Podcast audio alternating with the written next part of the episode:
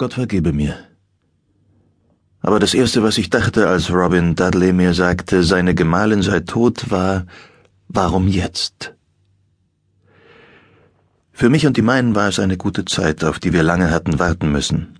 Seit meine Base Jane vor 40 Jahren John Dudley geheiratet hatte, waren wir miteinander im Rad der Fortuna gefangen gewesen und hatten uns nicht mehr lösen können, ganz gleich, ob es uns hoch oder abwärts trug. Ich wurde an Janes Hochzeitstag geboren, und sie hat es immer als Grund gesehen, sich wie eine Patin um mich zu kümmern.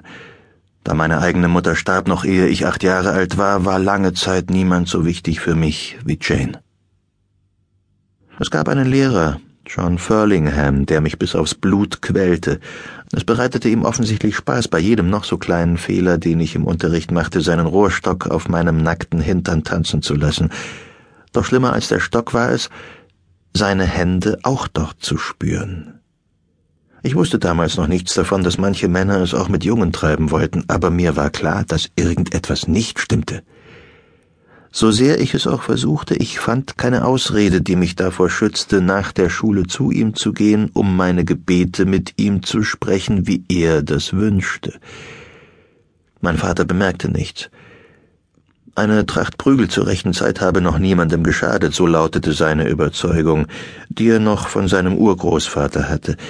Ich wäre damals lieber gestorben, als ihm einzugestehen, dass ich nicht Angst vor den Schlägen hatte, sondern vor den Händen des Lehrers an meinem Arsch.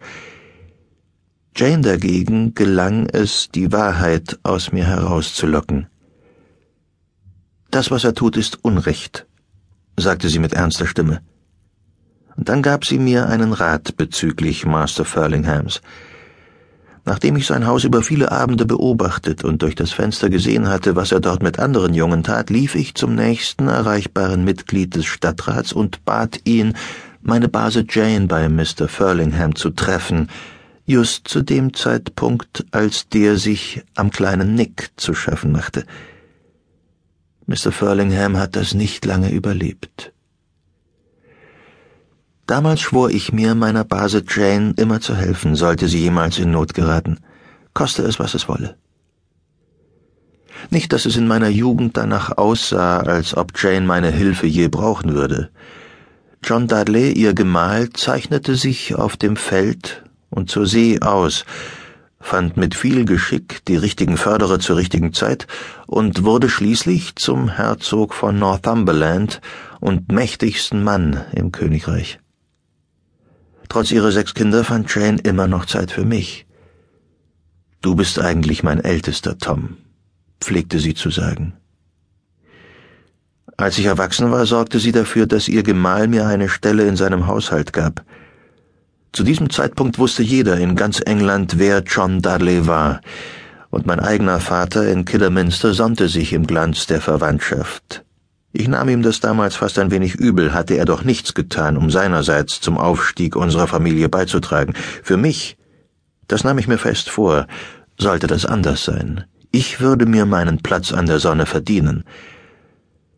Alles ging so lange gut, bis John Dudley versuchte, die Thronfolge zu bestimmen. Er verlor seinen Kopf, und seine Familie stürzte mit ihm.